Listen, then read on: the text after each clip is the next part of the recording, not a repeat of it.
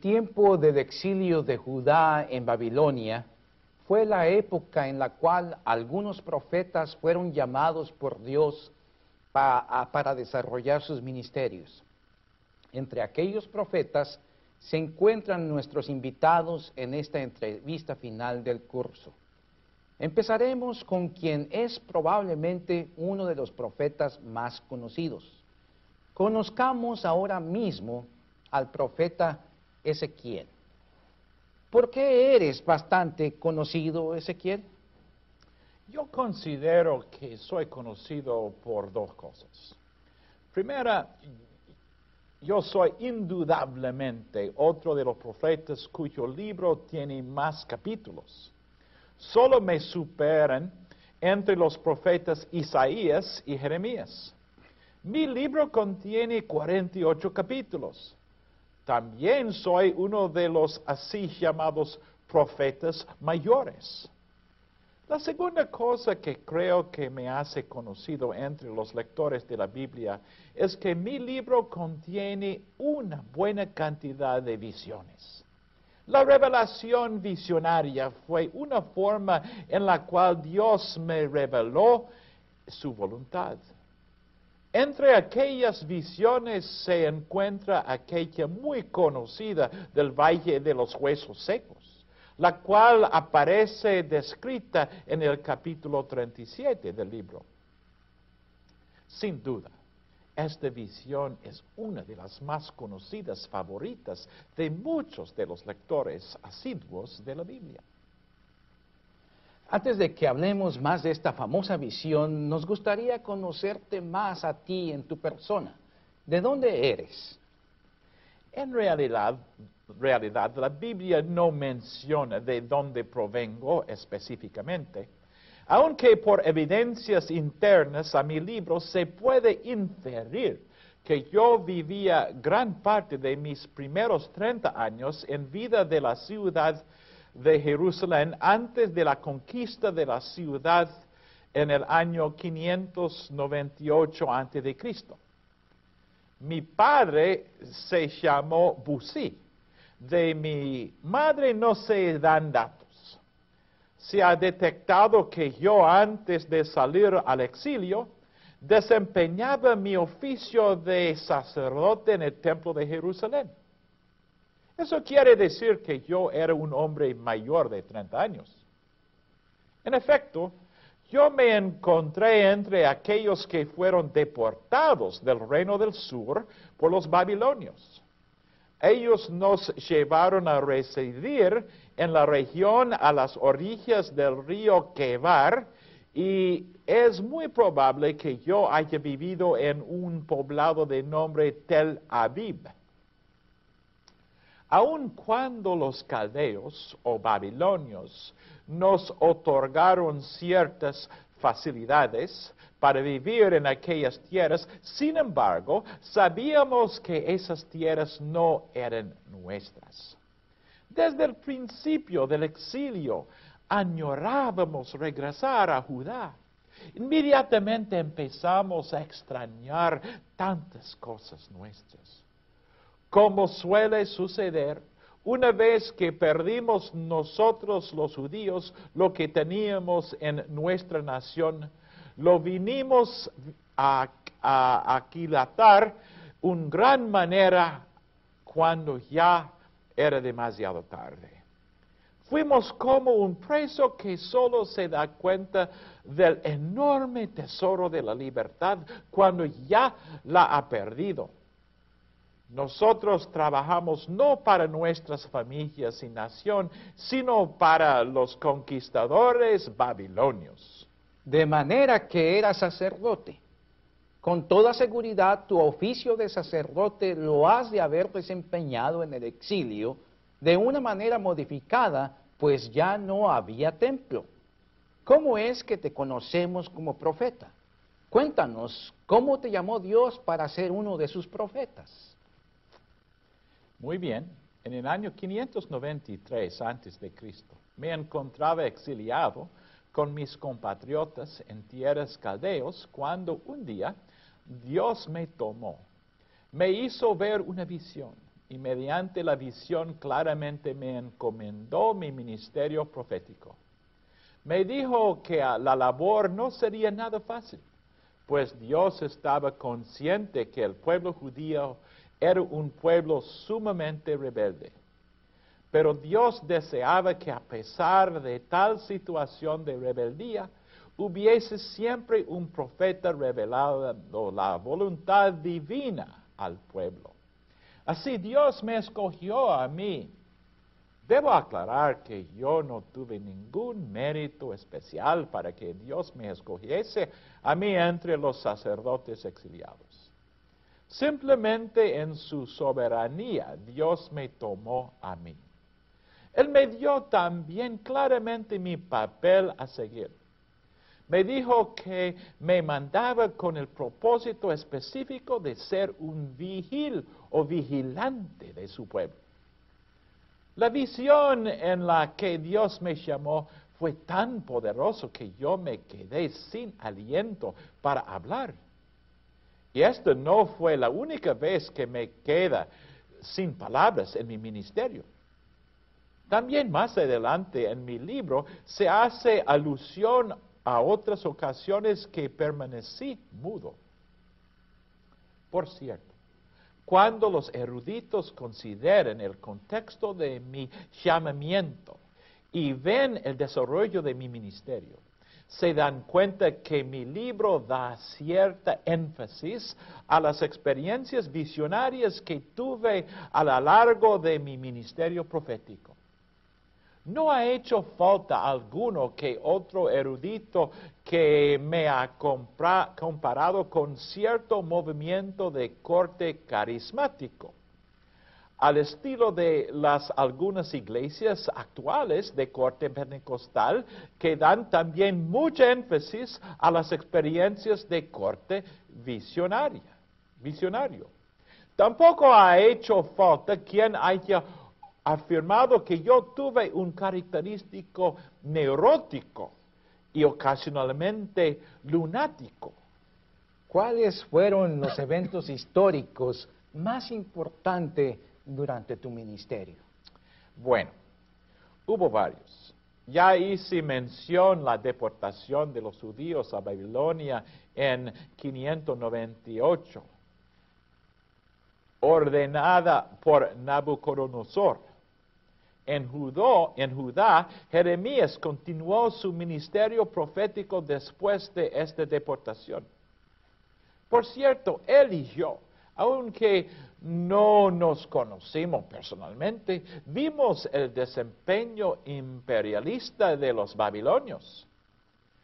Ambos interpretamos que este es un designio de Dios para castigar a su pueblo el cual por cierto lo mereció por haber incumplido con su parte en el pacto. También interpretamos que los babilonios simplemente eran un instrumento punitivo de Dios para los judíos. La primera deportación no fue la única vez que Dios castigó a su pueblo. Más adelante, en 587 a.C., los babilonios destruyeron el templo en Jerusalén. Jeremías y yo vivimos una época en que, si bien los babilonios dominaban militar y políticamente, sin embargo, el balance de poder no era del todo estable.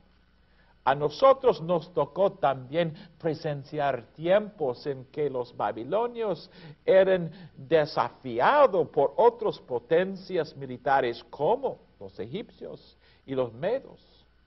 Estas naciones estaban ansiosas en expandir sus dominios más allá de sus fronteras. Los mismos judíos intentaron aliarse con algunos de, los, de las naciones para librarnos de dominio babilónico. Es por esto que los babilonios decidieron destruir Jerusalén para terminar con toda la oposición judía. Has dicho que viviste en el exilio antes de la destrucción de Jerusalén. en 587. Me imagino que mientras estabas en el exilio, te era relativamente fácil ejercer tu ministerio profético, apelando siempre al templo y todo lo que ello significaba para los judíos.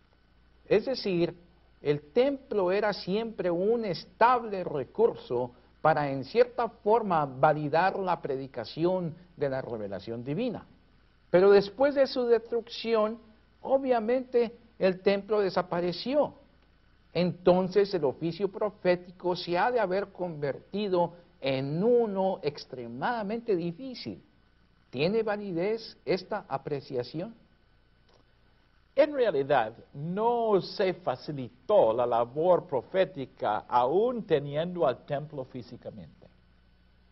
Yo encontré en medio de profetas falsos, por ejemplo, aún antes de la destrucción del templo.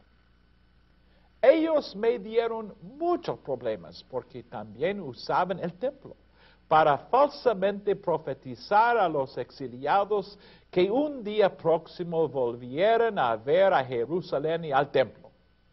Esto me costó mucho desarraigar de la mentalidad de los exiliados y en realidad no sé si tuve éxito en esto. Más aún, fue en esta situación que Dios reveló un día que esa noche ya no tendría más dicha de ver con vida a mi esposa. Dios quiso que a sufrimiento personal en estas circunstancias fueron un ejemplo visual de lo que pasaría a Jerusalén muy pronto, lo cual aconteció en el año 587 antes de Cristo. Ahora me gustaría que nos hablaras de algunas porciones de tu libro. Creo que las visiones y las acciones simbólicas que realizó él eh, ha llamado la atención de muchas personas. Voy a compartir algunas con ustedes. Para empezar, mencionaré la visión de las abominaciones. Estas abominaciones realmente presentaron el cuadro de las abominaciones de la parte de Judá y en especial en Jerusalén, ya que el, templo lo habían convertido en un lugar de idolatría. Me puedo imaginar los grandes apuros de Jerusalén y no debe sorprender que Jeremías tuviese muchos enemigos como para recibir varios atentados contra su vida. Una visión más conectada con una imagen del campo es aquella de la vid improductiva en la cual Dios compara al pueblo desobediente como una planta que por carecer de productividad se manda a quemarla. Otra famosa visión la, es, del templo nuevo de Jerusalén, la cual describe a un templo reconstruido. Obviamente, esta visión se me reveló después del año 587 a.C. Y desde luego, la otra visión fue la de Valle de los Huesos Secos, en capítulo 37. Estas son algunas de las acciones simbólicas que realicé para enfatizar la revelación divina. Primera, para ilustrar el castigo, asedio y caída de Jerusalén, Dios me indica que delante del pueblo debería de recostarme sobre un costado determinado número de días no podré movilizarme para nada. Comería una comida especial y llegado el cumplimiento de los días, entonces me debería de voltear para permanecer otro número determinado de días en el costado contrario. Enfrente de la tendría una especie de diseño o maqueta representada a la ciudad de Jerusalén. Dios quería mandar al pueblo exiliado el mensaje del asedio y posterior caída de Jerusalén por medio de mi representación hecha a través de aquella acción simbólica. Después de eso me dijo que me recortara mi barba en tres porciones. Cada porción tuve un tiempo determinado y una razón determinada para hacerlo. Desde luego, cada porción tenía su significado singular. Dios quería hacer público su juicio en contra de su pueblo por haber incumplido esta su parte del pacto. Por cierto, hay eruditos que han considerado mi profecía como una profecía del enjuiciamiento de Dios.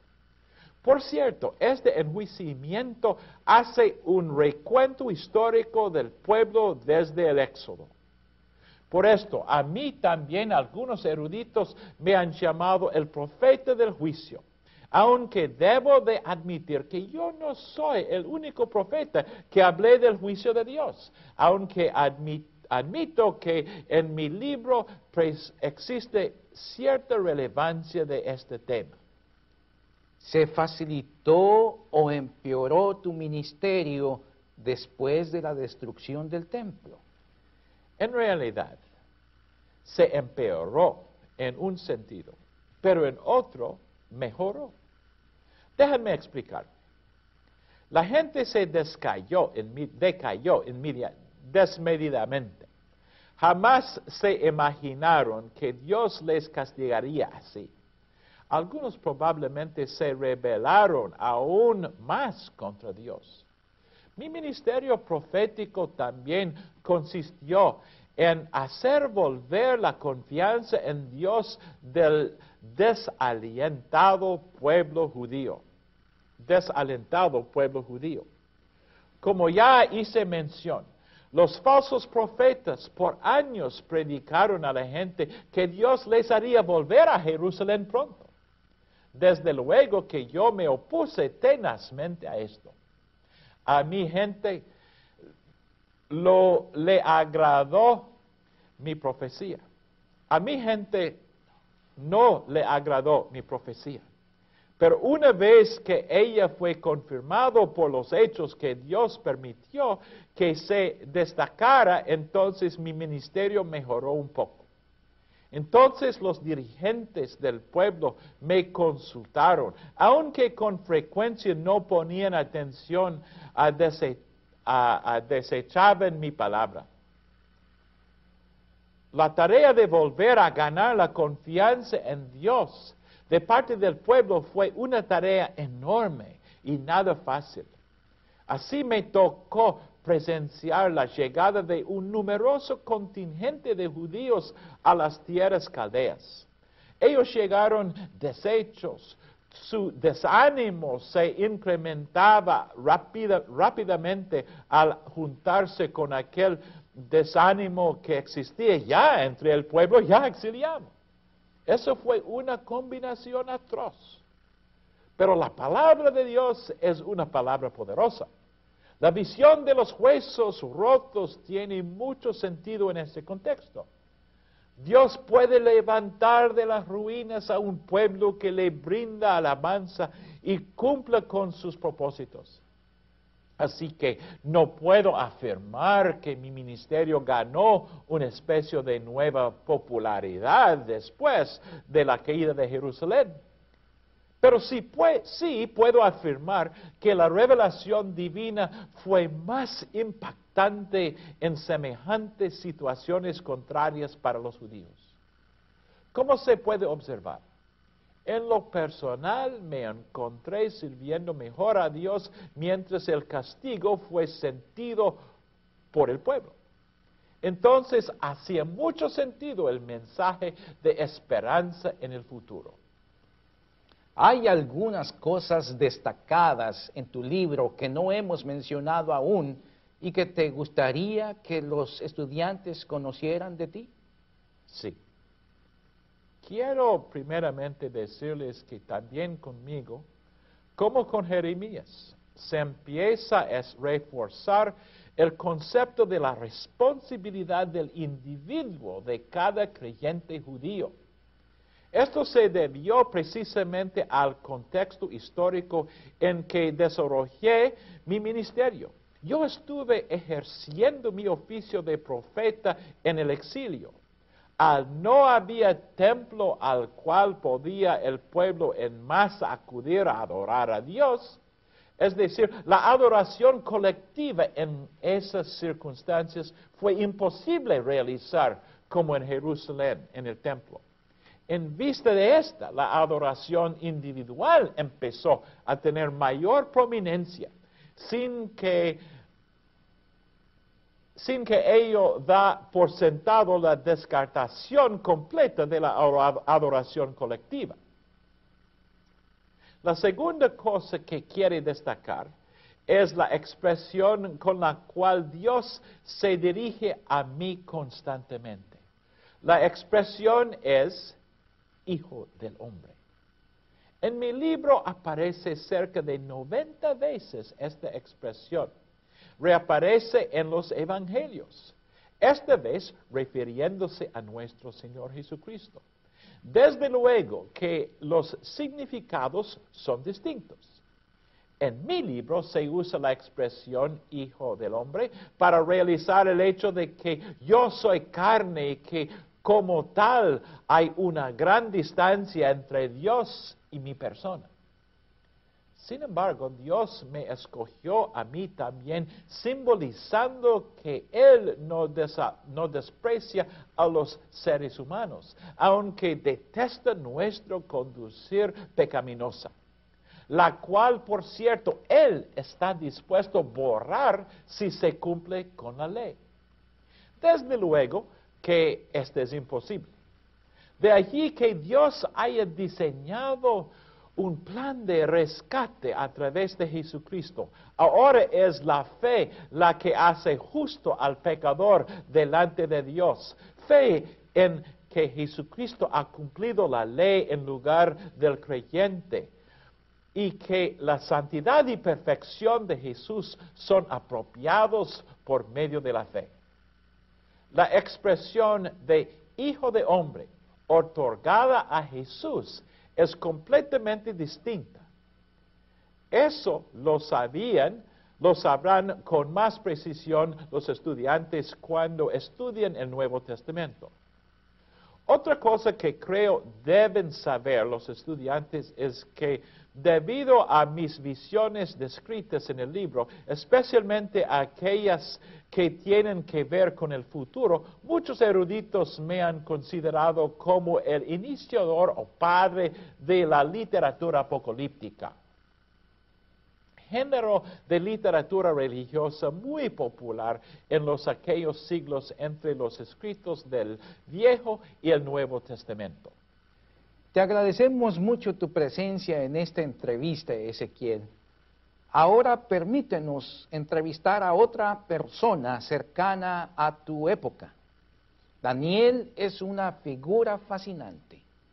Yo dudé presentarlo como un profeta porque sé que eso precisamente es un tema de discusión sobre su libro. ¿Verdad que este es cierto, Daniel? Sí, eso es verdad. ¿Por qué no nos cuentas algo acerca de este detalle? Estoy seguro que queremos escuchar esto de ti. Muy bien, yo por mi parte estoy encantado de hacerlo. La discusión de si el libro bíblico que lleva mi nombre es un libro profético o un libro perteneciente a los así llamados escritos tiene que ver con el criterio en que se me coloca dentro de los libros del Antiguo Testamento. La traducción griega, conocida como la Septuaginta, colocó el libro inmediatamente después del libro de Ezequiel. Definitivamente las personas que lo colocaron ahí fueron del criterio que mi libro pertenecía al género de los libros proféticos. Pero no solo esto, es todo. Hay quienes me identifican como uno de los cinco profetas mayores, precisamente por esa ubicación en el Antiguo Testamento. Pero mi colocación entre los libros de la colección tradicional hebrea está entre los así llamados libros de los escritos. Obviamente el contenido de mi libro ha sido objeto de discusión. Hay algunas personas que siguen pensando que soy un profeta, mientras que hay otras personas que consideran que mi libro es un escrito. La discusión creo que no se detendrá porque ambos grupos de personas ven material en el contenido que definitivamente es parte de ese género. Es decir, los que consideran que soy un profeta ven el contenido profético de mi libro en una forma prominente. Y los que me consideran un escrito ven mucho material del género escritural. El catecismo menor de Lutero y la mayoría de las traducciones bíblicas del mundo occidental me colocan entre los profetas, precisamente inmediatamente después de Ezequiel y antes de los profetas menores. En verdad que eso es interesante que nos cuentas. ¿Existen suficientes datos en tu libro como para presentar un cuadro biográfico tuyo? Lamentablemente no. Y es que ese tipo de material jamás pasó por mi mente que fuera importante. De hecho, no fue importante para mí ni para mis contemporáneos, aunque estoy consciente que hoy lo es para muchos de ustedes. Sin embargo, tu libro nos debe de dar una clara, y uno que otro detalle de tu persona. Desde luego que sí, aunque no es suficiente. Por ejemplo, mi libro dice que yo fui uno de los judíos que llevó al exilio el imperio babilónico, así como lo pasó, le pasó a Ezequiel. Se supone que yo era, al salir de Judá, un joven que tenía ciertas cualidades, como las que buscaban los babilonios en los jóvenes de las naciones que conquistaban, para darles educación caldea en escuelas especiales. Quiero hacer breve mención aquí del significado de mi nombre. Daniel quiere decir, Dios es mi juez. Mi libro, como ya mencioné, no aporta datos personales significativos para escribir una biografía completa. Por ejemplo, no se menciona si me casé, Tampoco se dice dónde pasé los últimos años de mi vida. Una cosa que el libro afirma es que Dios me dio un carácter agradable con el cual me sabía ganar la confianza de muchas personas a mi alrededor. Hablaste de escuelas especiales. Entiendo que a estas escuelas no todos los jóvenes de las, de las naciones conquistadas eran enviadas a ella, eran enviados a ellas. ¿Cuáles eran algunos de los requisitos o talentos especiales que deberían tener aquellos jóvenes? Uno de los principales era que los jóvenes pertenecieran a las mejores y principales familias de las naciones conquistadas. Preferentemente se buscaba a los miembros de las familias reales y digamos a los miembros de la aristocracia de las naciones. Después se buscaba jóvenes que fueran inteligentes, saludables, fuertes y que prometieran un rendimiento provechoso en el futuro para beneficiar a la nación babilónica. En pocas palabras, se buscaba lo mejor de lo mejor entre aquellos jóvenes, debido a que fui, yo fui uno de, de aquellos que fueron seleccionados entre los jóvenes de mi patria judía. Se puede decir que yo pertenecía a una familia de ciertos recursos financieros de Judá. Aunque debo decirles que la Biblia no menciona el nombre ni de mi padre ni de mi madre. Tampoco se menciona la edad que tuve cuando salí al exilio. Imagino que al llegar a Babilonia, ustedes como jóvenes especiales disfrutaron de un trato especial. Sí, el propósito de los caldeos era ganarnos lo más pronto posible para ellos. La asimilación empezaba pronto a nuestro arribo. Uno lo notaba inmediatamente cuando le asignaban un nombre caldeo a cada estudiante extranjero. A mí me llamaron Baltasar. Estas escuelas estaban a cargo de una persona que el rey asignaba. Desde luego que esa persona, a su vez, era responsable del buen funcionamiento de las escuelas y del buen rendimiento de los estudiantes. El director contaba con la ayuda de varios pedagogos. En cada escuela se formaban grupos de estudiantes. Cada grupo era asignado a un pedagogo, quien era el encargado de velar que la educación cumplía con los objetivos asignados. El pedagogo era responsable ante el director general y ante el rey por cada miembro de su grupo. El financiamiento de estas escuelas provenía directamente de los ingresos reales. Por ejemplo, el rey había, diseñado que los estudiantes tuvieran la oportunidad de comer espléndidamente. Los dotaba, les dotaba de suculentos manjares y de vinos que provenían del palacio real. Esto era considerado un verdadero privilegio. El resultado era que los estudiantes extranjeros prontos quedaban comprometidos con el rey, se convertían en sus incondicionales para su gobierno. Debo mencionar que en la escuela y el grupo que me asignaron, Dios me concedió, concedió el privilegio de hacer amistad con otros tres jóvenes judíos que eran de mis mismos ideales. Nuestra amistad se profundizó al paso del tiempo. Entiendo que tú también te convertiste en un siervo del rey babilonio y que gozaste de ciertos favores suyos. ¿Cómo se inició esa relación de trabajo con el rey? Sí, yo me convertí en un siervo del rey Nabucodonosor, pero considero que Dios tuvo un plan especial para mi vida. Indudablemente hice aportaciones positivas a la nación de los babilonios, pero mi interés primordial era servir a mi Dios y después a mi gente. Mi relación de trabajo con el rey empezó cuando yo le escribí e interpreté un sueño. Ese sueño verdaderamente lo afligió y le impidió dormir. Nabucodonosor no recordaba ningún detalle. Mandó a los sabios babilonios la tarea de hacerles recordar el sueño para después de interpretarlo. Como ninguno tuvo éxito, emitió un edicto en el cual se ordenaba matar a todos los sabios del imperio. Como yo era considerado un sabio, fueron a apresarme. Yo le pregunté al oficial que me apresó la razón de aquella orden. Entonces me enteré de lo que motivó al rey a emitir semejante orden. Yo le pedí al oficial que me llevara al rey lo cual hizo con prontitud. Ya frente al rey le pedí tiempo para describir e interpretarle su sueño, lo cual aceptó. Entonces me dirigí a mi casa y solicité a mis amigos judíos a que se unieran a mis oraciones para que Dios me diera la interpretación del sueño y evitar así que pereciéramos junto con los otros sabios de Babilonia. De noche Dios me dio a conocer en qué consistía aquel sueño del rey. Después fui a presentarme ante el rey y le dije que nadie de los humanos podría jamás revelarle el sueño que tuvo, pero Dios sí lo podía hacer. Y procedí a describirle e interpretarle el sueño.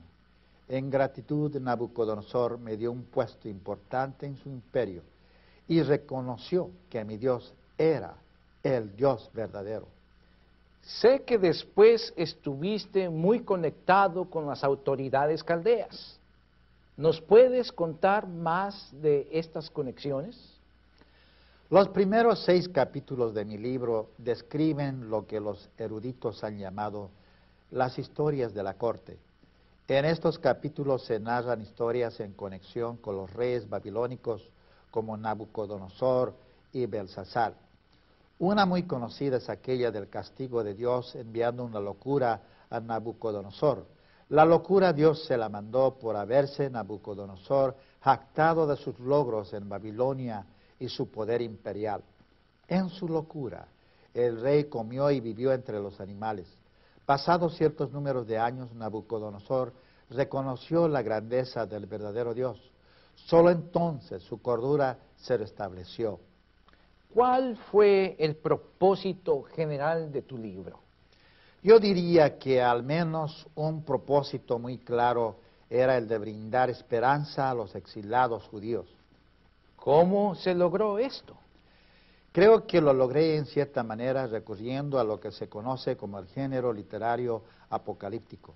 Del capítulo 7 en adelante se puede leer de las distintas visiones que Dios me dio para, a través de ellas traer un mensaje de consuelo al pueblo El género literario apocalíptico, por cierto, tiene ciertas características que no son fáciles de detectar en forma uniforme.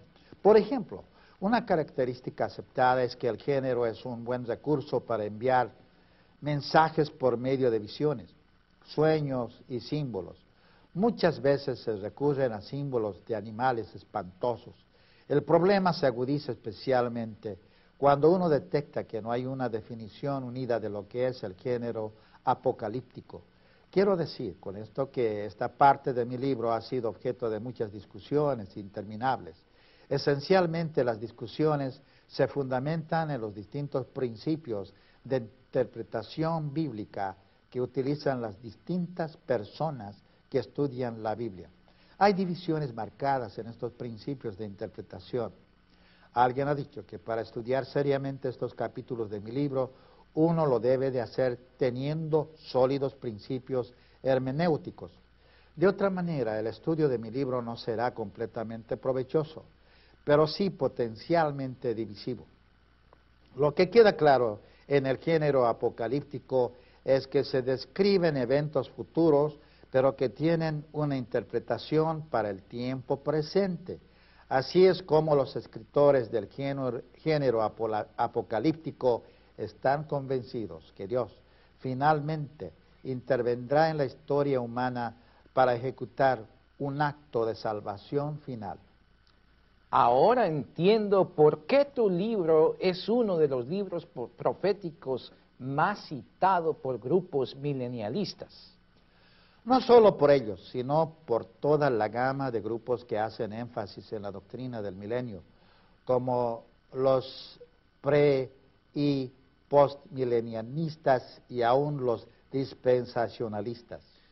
No se alarmen si no entienden estos términos ahora ya tendremos la oportunidad de estudiar más de cerca al género literario apocalíptico.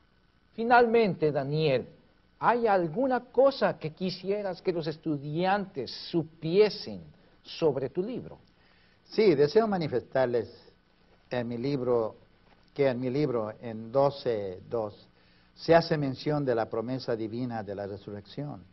Esta doctrina brindó mucho consuelo a los judíos que sufrieron a causa de obedecer a Dios, primero antes que aceptar a los dioses ajenos. Esta doctrina se desarrolla más en el Nuevo Testamento.